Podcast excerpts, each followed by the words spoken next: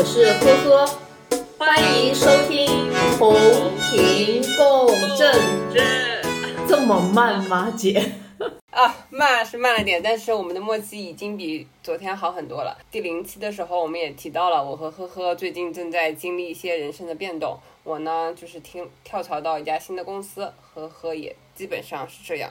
所以加上最近大厂裁员，很多不安的情绪，所以我们想说说关于工作的事情，从离职和入职的方面。嗯，对，我们可以先说离职的嘛，因为大家都已经知道了，我和你之前是同事，然后我们两个分别是怎么离开我们的前司的，可以先聊一下。大秋，你先。OK，好呀。首先我们说一下，就是如果嗯对话中冒出一些英文，大家请见谅，因为我们已经习惯这样了。首先我们先说一下 notice time。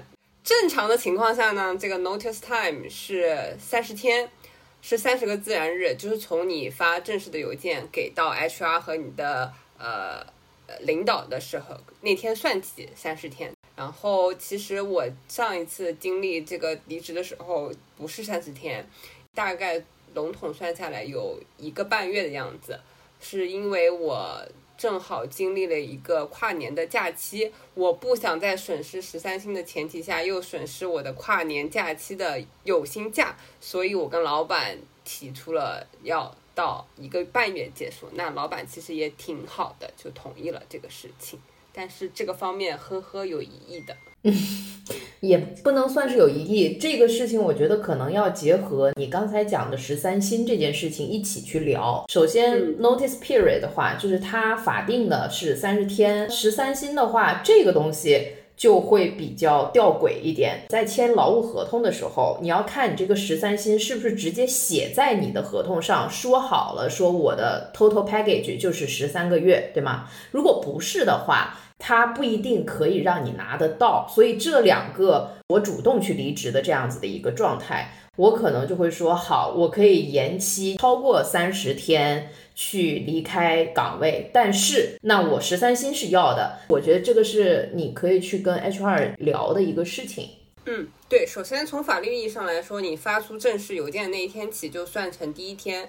不管你的老板同不同意，公司同不同意，在三十天后你就可以离职了，这是你的权利。关于我的情况，我是没有拿到十三薪的，是因为我们的当时的劳务合同里没有签订我的工资是十三薪，而是十二薪。那十三薪其实它算一个 bonus 奖金的形式存在，所以如果老板或者 HR 说你现在辞职是没有办法拿到十三薪的，我也没有办法去争辩什么，倒是可以走劳务仲裁，但是精力会很大。其实劳务仲裁我也不占便宜，拿到的钱也很少，所以我当时就放弃了这个决定。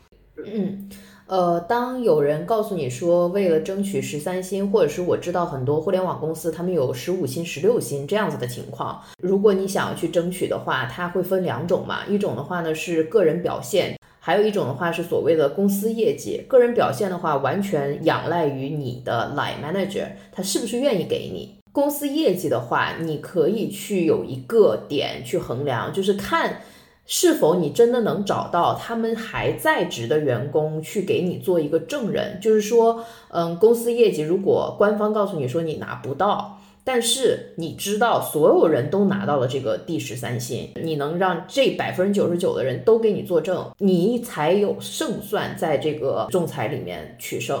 所以一般来讲，我也不是会那么去鼓励大家走这条路。对的，这个明显就是已经跟老板和公司撕破脸的一个状态，也和也不用为这一一年的十三薪，那可能就是。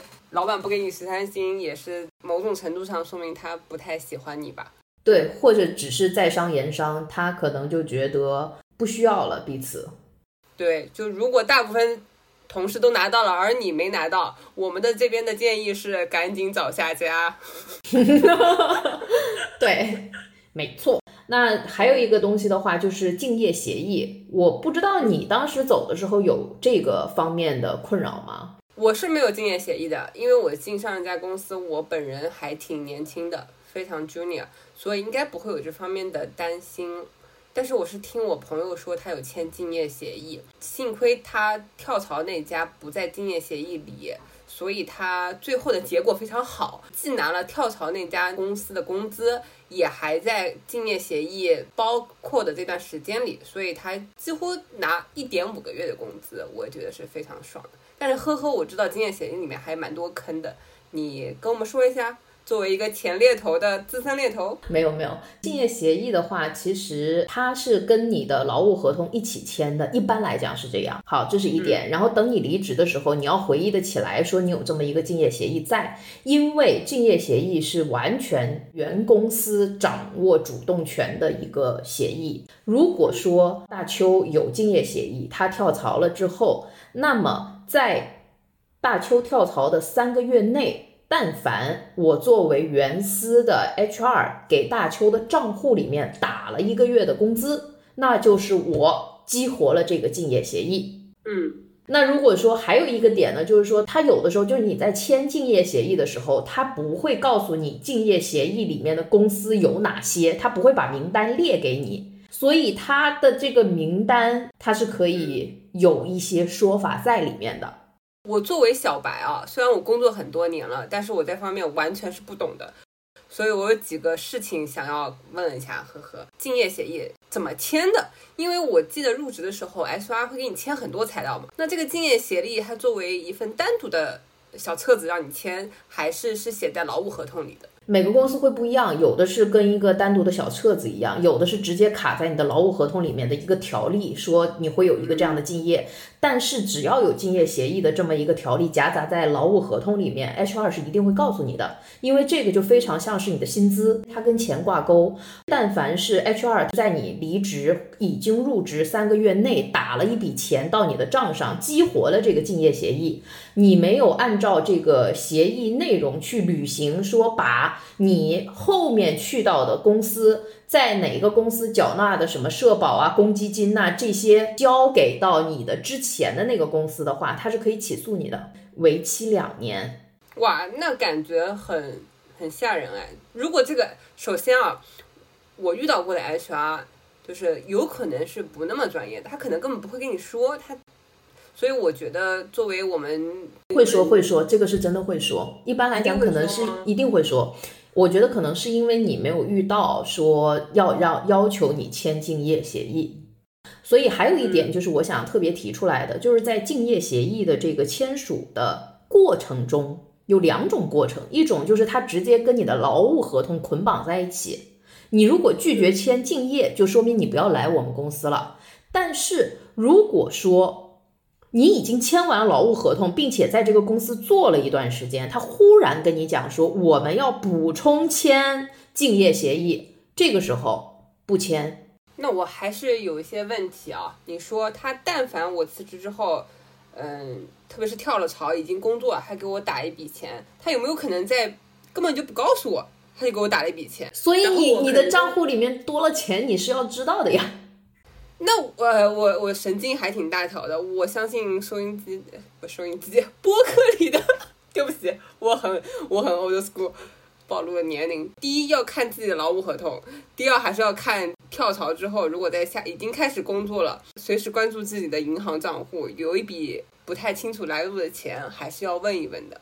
提离职，你是写邮件给你的 line manager，然后你会 CC HR 拿离职证明的时候，你就应该去问一句竞业协议的事情。但凡记住有竞业协议这个事儿，你就走的时候一定得问，你别那么被动说，哎呀，我我装傻，好像 HR 不知道，不会的，很容易出事情。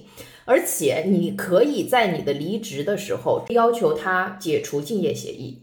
和你的劳动关系一起怎么解除呢？会有这个证明吗？有有有有有，当下你就跟他讲说，那我要去的是这个公司，会不会影响到敬业？你直接去把这个东西 pick up 起来，公公正正的谈开就好了。对，其实我在跳槽的时候，特别是刚提离离职那一回，我的猎头是建议我不要跟现在这个公司的任何人说你的下家是哪一家。那我在说敬业协议的时候，我。一定要跟 HR 说我要去哪一家公司吗？秋秋，就是你在走的时候，我们其实都已经知道你要去哪儿了，好吗？所以你最后去 例外，我是例外。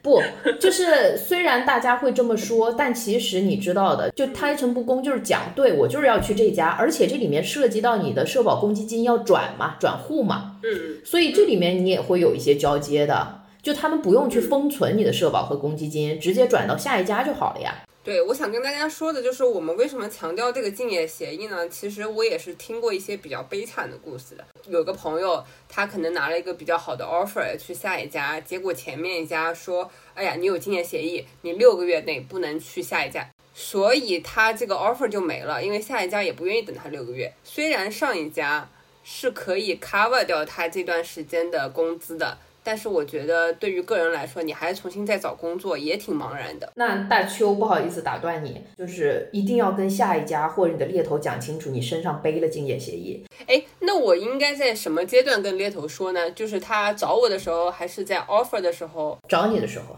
你要相信我一件事情，就是大家千万不要傻，觉得说啊，我等面试以后，我拿到了这个 offer，我就有 bargaining power，我就可以去反转这个局势，并不会。那我我觉得作为一个找工作的人，特别疫情，就是大家打工人都还挺卑微的。我很害怕跟猎头或公司说我有竞业协议，他们可能就根本不会面我了，我也就没有这个机会了。那如果说你不说的话，竞业协议会消失吗？会因为竞业协议不面试你的这样子的公司，它本身也就没有办法去承担你有竞业协议的后续。嗯，有道理。所以不用去浪费太多的时间去纠结这个事情。我有什么？我现在有什么样的难点？我有什么样的痛点？但是我是认认真真找机会的。你把这个东西最快的呈现给猎头也好，或者说对方的 HR 也好，就做一个最快的匹配。我是这么认为的。好吧，那是不是竞业协议它赔就是前司 cover 你的这个段时间的工资？也不是全额的，是不是只有一半或者更少呀？呃，它是 cover 你一年的三分之一吧，好像是。你应该这么算，就是你一年拿到了三十万，除以一十二，平均月工资的三分之一。那不是很少？不少呀，因为有的人他们会，我说的是年工资哦，total package，他单方有十三薪、十四薪、十五薪的，他是把这个这些东西都算进去的呀。那我算一下，比如说年薪是三十万，每个月就是两万五，在两万五的三分之一，几千块钱，那我就给每个月就给你几千块钱。对，但是为期两年呀。那竞业协议不是一般只有三个月或者六个月吗？它可以没有，它是在三个月内激活你。就是说，他三个月内他激活了这个竞业协议，那么他就要给你付这个三分之一的钱，然后在这两年中，你要把你的流水，不是说那个银行的流水，而是你的社保公积金是由哪一家公司交纳的这个东西给他看，这样他就能确定说，OK，你的人力关系就是隶属关系是在这样子的公司，跟我不是一个行业，这就是一个完整的闭环。那三个月，呃，内激活，那作为我一个打工人，我应该，所以这个竞业协议大概有三个时间点，一个是公司激活竞业协议的时间点，也可能就是你离职后的三个月左右，还有一个就是公司赔偿你的时间点，可能可以赔偿你为期两年的钱。作为打工人，什么时候可以进入下一家的时间点，那是要看你自己签的经验协议上面怎么写的，好复杂呀！大家就是慎重慎重，因为像我朋友那样还可以拿两份工资的，确实也挺少的。我这个十万个为什么的问题大概已经问完了，下面进入呵呵的部分，因为他今年跟我完全不一样，他是被动离职的。所以我就非常想听听他的经验分享，因为据我所知是 HR 找他聊天的，然后他也如愿的拿到了他该拿的东西。当天到底发生了什么事情？然后你是怎么应对的？肯定有人想听的，我跟你说，因为我最近有另外一个朋友也遭遇了类似的事情。虽然跟你的不尽一样，也是 HR 找他聊天。OK，解释一下，就我的没有什么被动离职那么好听，就是我被开了。被开的原因，他们给出了非常多的奇奇怪怪的原因。但其实一上来的时候，HR 给你打了电话，一直在寒暄，只是说要见面，然后就见了呀。见面以后非常 nice。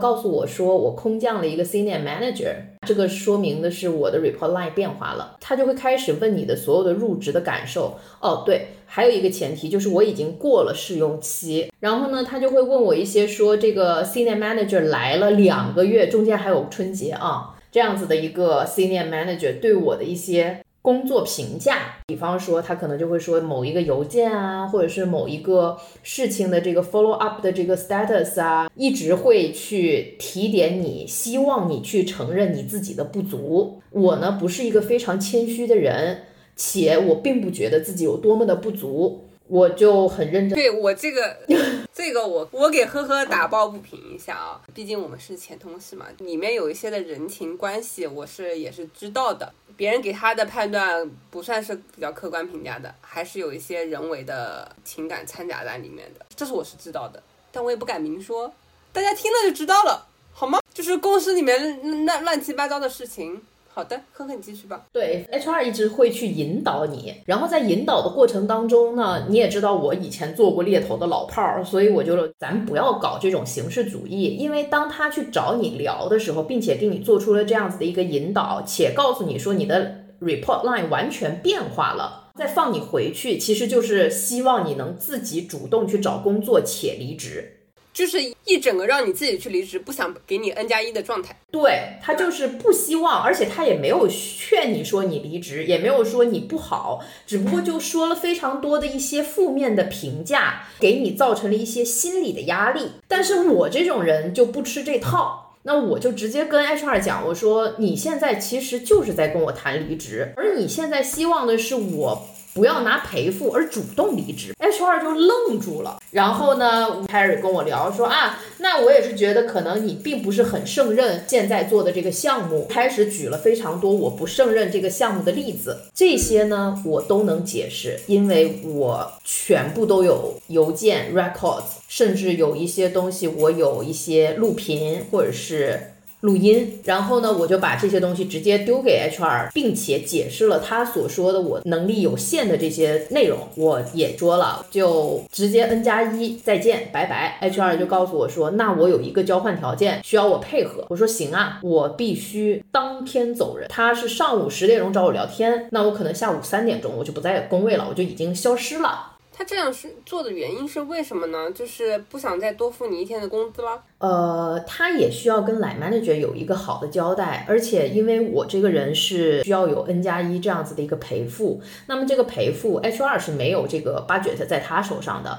这个钱是需要我的 line manager 去出，对不对？HR 虽然说没有办法把我那个 n 加一给卡下来，但是。我走的很难看，他也做到了他该做的事情，他可以把啊这个人难搞啊之类的放在我身上，就是这个意思。那我其实想跟职场小白说一下，就是 HR 都是人精，因为他们见过太多人了，就可能他来找你谈话的时候，不管是打温情牌也好，还是很凶悍也好，都是他为了达到他们目的所做的一种策略。就是小白不要轻易的被 HR 感动，不要被他们吓到。对你一定要想的是你自己要什么。像我的话，是我已经很清楚，当有一个人空降在我头上的时候，这个地方对我来讲并没有很好的职业发展了。然后再加上 HR 过来找我聊这个事情，那么我最想要的是两件事情，一个是钱，一个是时间。就像我刚才给你建议一样，跟猎头也好，跟任何人也好，说话都是非常开诚布公的。我想给自己争取到足够多的时间，错误的人、错误的事情，特别快的去认可。而且去止损就是这么简单，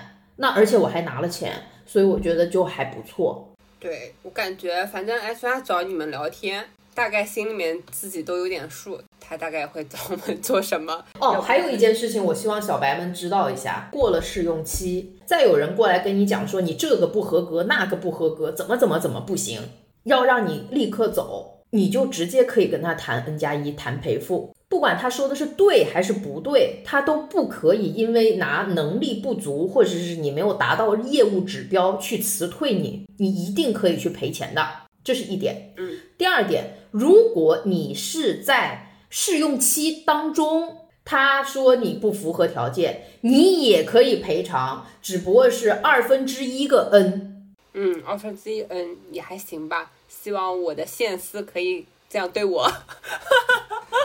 这是另外一个故事了，这个就是阿秋。我觉得你真的可以聊一下你入职的一段时间的这种故事。我和阿秋之所以会有现在这个同频共振，对，因为我们两个在这件事情上非常的同频。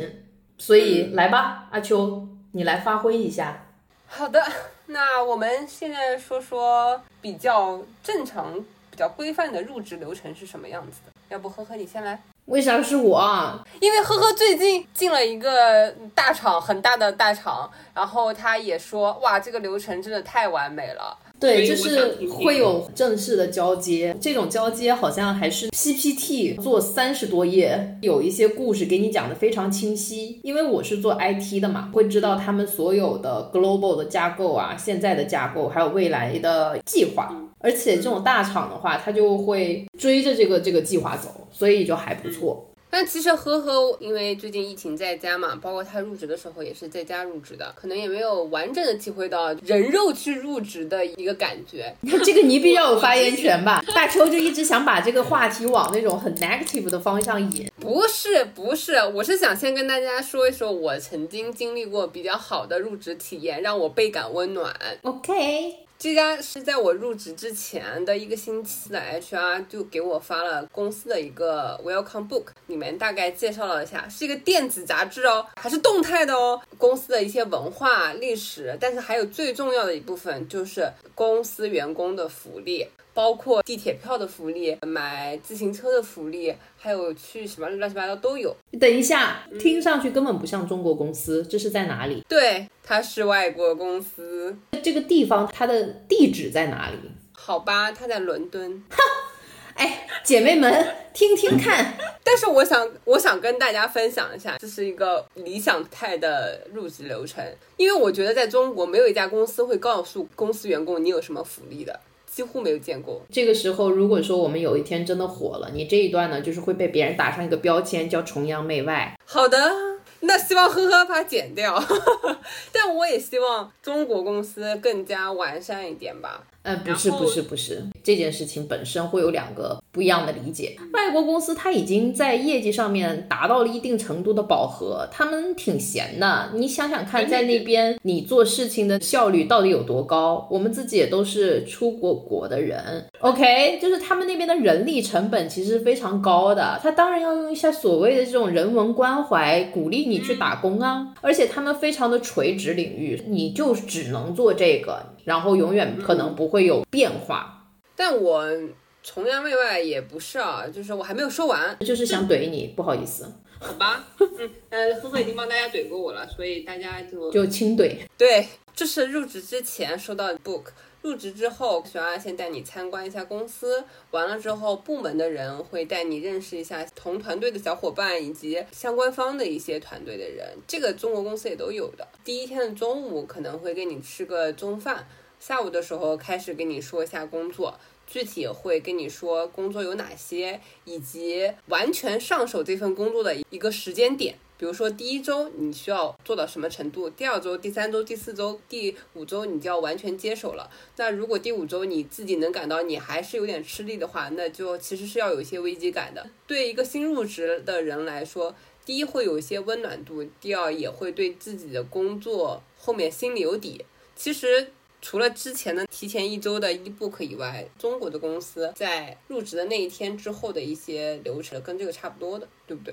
对，本质上是一样的。秋秋比较年轻，经历比较简单，不像我有转过行、跨行业，又有多一点点的公司的打工经验。像秋秋的话，我们两个虽然是同样的工龄，第一次在中国跳槽。所以就非常的卡丘傻。对哦，说下现在这个还挺精彩的。现在其实也不算是个小厂，也是有规模的厂子啊。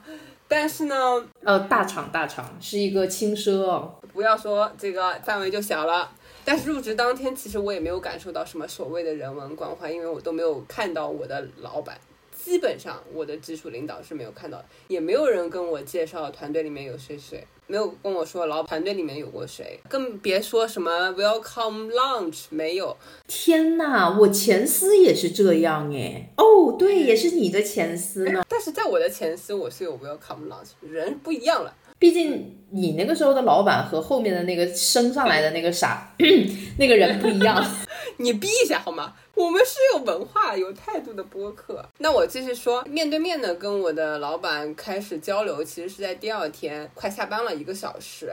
基本上会议分为两趴，第一趴就跟我说他希望我做什么东西，brief 非常的笼统，比如说做 campaign management，就是非常笼统，你根本不知道具体要做哪些。最后还在跟我说他之前做过哪些项目，过复盘的 PPT 吧。其实我跟他对完以后，整个人还是非常的没有方向感，我不太确定我要做什么。之后他就发邮件给团队里面所有的人，让他们分别跟我开会，他让他们跟我说他们是在做什么的。这个就让我我摸不着头脑，因为首先我不知道我要做什么，之后我没办法处理这些人跟我说的信息，我之后会怎么用的。其实我还是蛮 culture shock，加上后来我老板就是从。第二周开始吧，有一些小小的工作上的纠正，他已经开始怼我怼的蛮厉害的了，我就有点不太能接受得了。现在就是一整个想要辞职的状态，所以从现在起，大家记录我还能撑多少天，好吗？这边是给大家做了一个非常错误的示范，两个东西吧，一个是他老板的不专业，但是我们都是打工人，他给了你钱，狗腿嘛。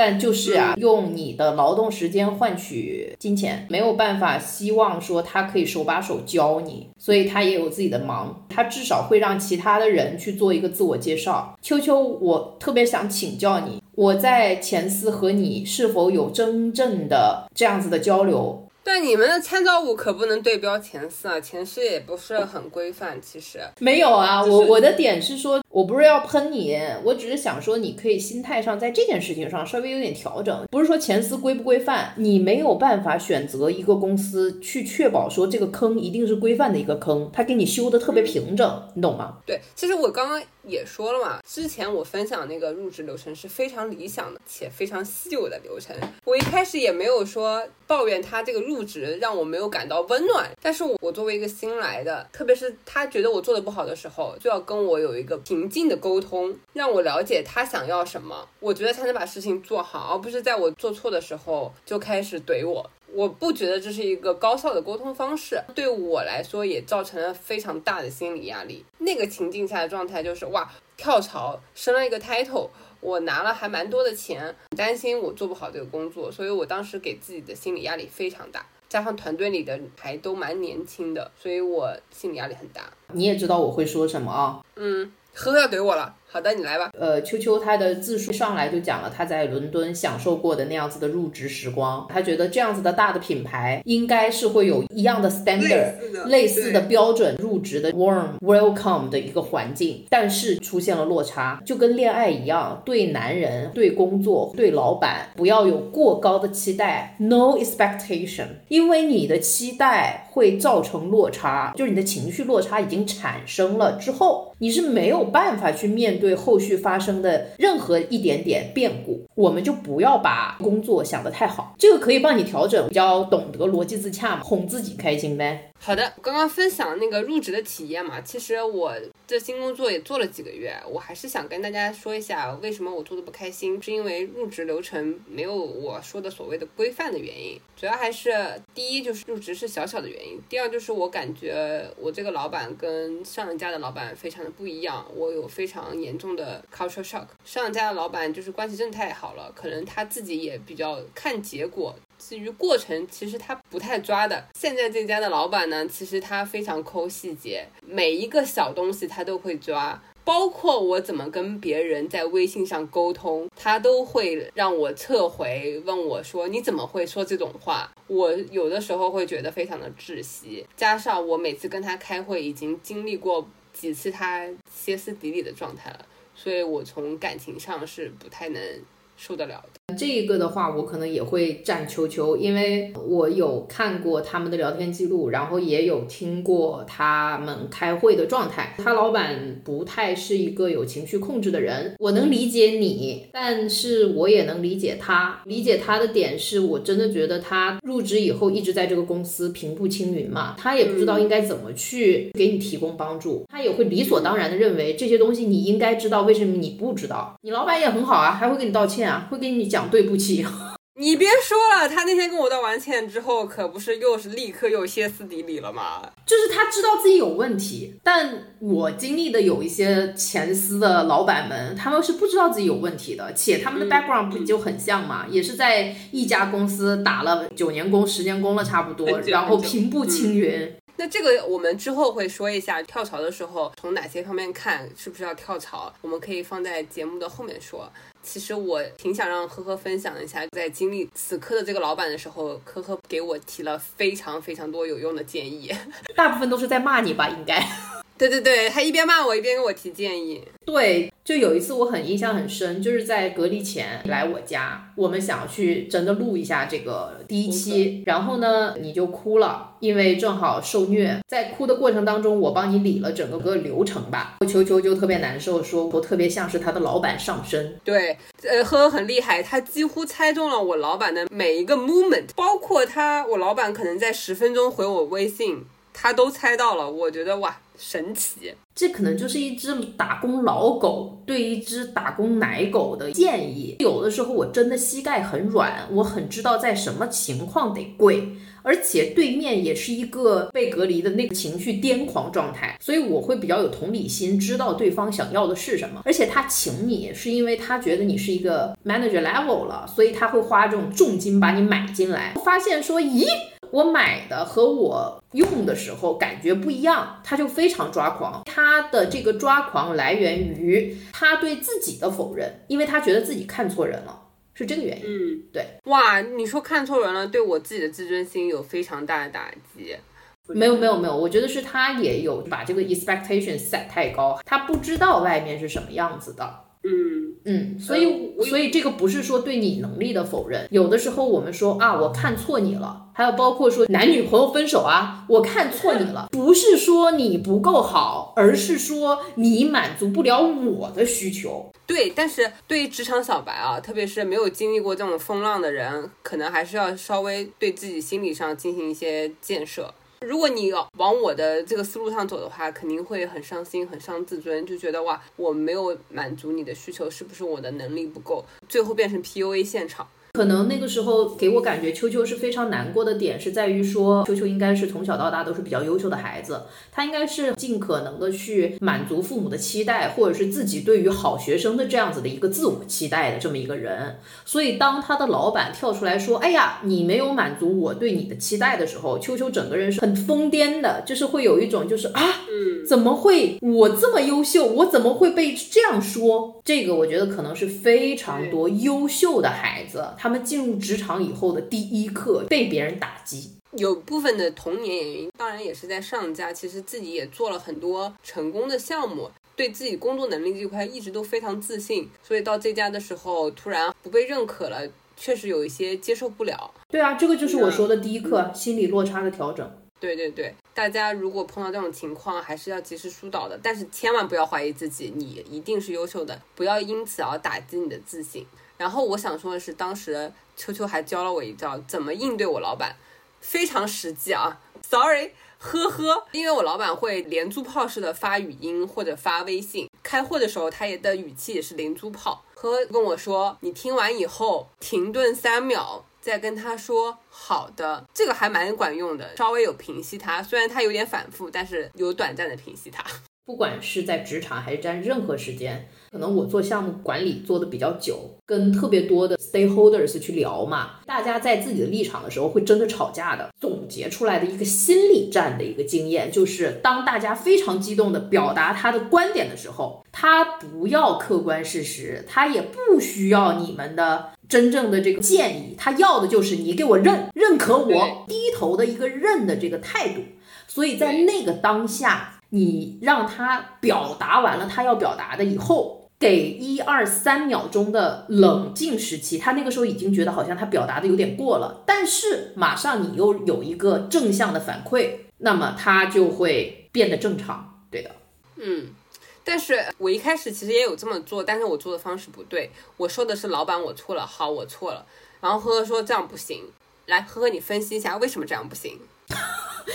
他 因为这个我那我要怼你了。当时我记得大邱是真的在那边说好呀，那我错了呀，那你觉得这样行吗？这样行吗？这是他的那个语气，首先就会让人觉得非常咄咄逼人。还有一点，我觉得很多人的道歉那个态度的道歉是一种捷径，你是在叫对方 shut up，而不是你真的觉得你自己有问题。而且我相信的是力的作用是相互的嘛。他跟你讲了巴拉巴拉巴拉说了一段信息，然后你说哦，那好呀，我错了。你非常快的反应，且以那样的态度，我觉得这个不 OK，这个是一个工作态度的感觉。我后来有反省，这其实就像男女朋友吵架，然后有一方就是想迅速停止这个吵架啊，好了好了，我错了我错了，反而让对方更加生气。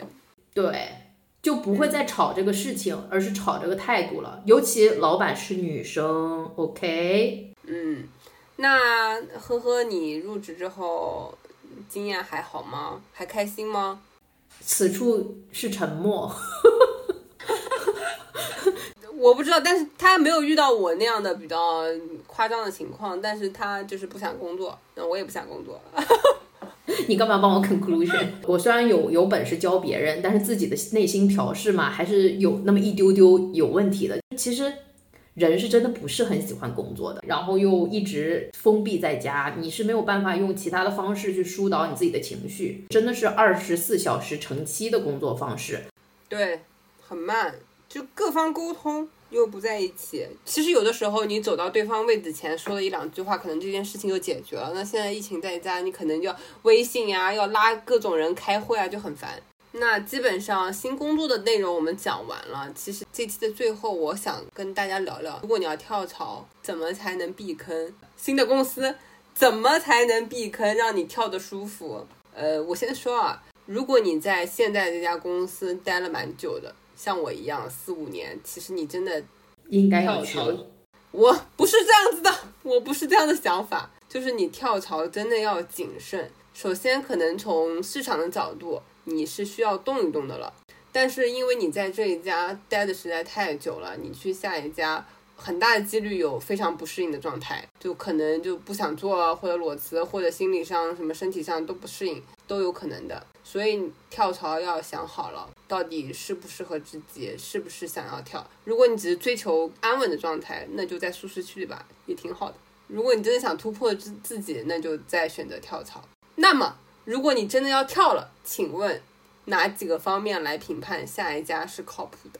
呃，我其实跟秋秋的感受是不一样的。秋秋讲的是个人的职业发展，更多的是关心自己的职业成长和一些心灵上的成长。我这种人是没病找病的，从我的履历也能看得出来。而且现在这样的一个经济条件，我会认为说有一个比较大的平台对自己反而是保障。对，这一点是肯定的。所以，那跳槽的第一点就是这个平台是否跟你之前的平台比起来要大。那如果说是你从一个小一点的平台，你去到一个更大的平台，给我感觉非常像是鸟枪换炮嘛，那肯定会有一些新的东西可以学习得到的，这是一个点。当然也会有利，也会有弊。但是我会认为，在现在的大的社会环境下，跳大厂、跳大平台会更有。利而不是弊，互联网大厂除外。啊，对对对，不是互联网啊，我不是说互联网大厂啊，互联网大厂那是真的要慎重一点的。嗯，可能就是品牌之类的，就是在这种疫情情况下，你根本不用担心他们会把你开了。对，真的这件事情我觉得很重要，尤其是对于很多人来讲，他们可以安安稳稳在这边打一份工，然后再去修身养性什么的。平台这里我也想补充一下啊，不光是疫情这个期间，就是你如果一旦进入了好的平台，你之后跳槽也会非常顺。同一个圈子里，你会很快的就是跳到另外一家可能竞争对手或者更高的平台，拿更高的工资。我觉得平台是比你个人的岗位要更重要一些的，因为市场上会认你的平台。对，会的。大的品牌也好，或者大的平台也好，他们是最有钱的这么一部分人，他们掌握了非常多的资源。你不管是作为像球球是作为 marketing，那像我是作为 IT platform，什么样的公司能玩得起这么大的电商平台，或者是能用得了那么好一个 marketing 的 idea，可以请得了 KOL、KOC，对吗？必然是大品牌，他愿意去砸钱做这个事情。现在小品牌很多人他们都只能做小买卖，越做越小。所以，我们作为打工人来讲，我。我们要看的是什么？看的就是说我在这个厂子里面，我是不是能最多的学到东西，长见识，让自己的这个价值增值。所以我会选大品牌或者大的平台。知名度高的话，其实猎头啊、HR 也都会马上的找到那家公司，然后看你那家公司里面的人。小公司的话，猎头和 HR 都不知道的话，其实也根本就找不到你，竞争力会小一些。下面第二个因素就是老板，呵呵，你说吧。老板应该你更比我更有发言权，你先讲说哪种老板不能选吧。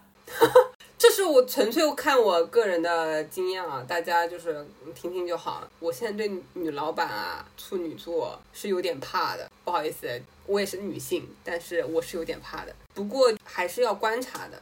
包括从面试，面试之后，如果你拿到 offer，你可以从猎头或者已经在那家公司里面人多方打听一下你的老板是什么风格，跟你匹不匹配。不论从性别上、性格上，还有做事方式上，那都行。像我这个人做事就是抓大放小，我都是结果导向。但是处女座的老板都是抓细节，这样对我来说就是非常痛苦的一件事情。当然也会提高我在做事情精准度方面的一些能力了。但是确实还蛮痛苦的。关于女老板这件事情啊，因为我也是女的，我没有就是歧视女性，但是特别是大姨妈来的时候，确实很难控制自己的情绪。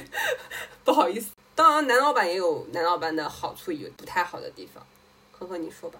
我可能会比较反感男老板。好的，这样我们播客就平衡了。我是在跟很刚的女性干活的时候，觉得特别的。往前冲，特别的目标明确，而且我觉得情绪化这件事情，男人情绪化的可能性虽然你们会觉得低，但他们发生了之后的钻牛角尖，做出来的一些奇怪的一些决策的时候，嗯，真的会，我就这么讲吧。女性的话，她还是比较一碗水端平的；男性的话，他们一定会有一些特别奇奇怪怪的喜好和偏好，这个喜好和偏好的就真的很诡异了。我我其实没有经历过直属老板是男的，我可能被我现阶段的老板就吓怕了吧。但其实我之前的老板都是女的，他们也都还挺好的。所以你女性老板不行这个事情，我觉得你有点一杆子不成立。对，其实不成立，因为你以前的老板，你的好的印象也是来源于女老板。我讲的都是说真正的好印象。我对秋秋现在的老板是有一定的判定。我会给这样一类型的老板打个标签，就是说哪种老板不行。你去看这个老板的简历，他一毕业以后就进了这个公司，再也没动过地儿了。他当到了一个比较高的 title 了以后，他开始招兵买马了。他手底下的人，你进去以后，你面试的时候，你可以问一下他带的那个团队，大部分人是来源于外招进来的，还是来源于他以前的 intern 转正的？如果大部分人就是一潭死水，都是从小孩带出来的。那么这样子的环境，你进去，你也不适应，旁边的三文鱼也都活泛起来了。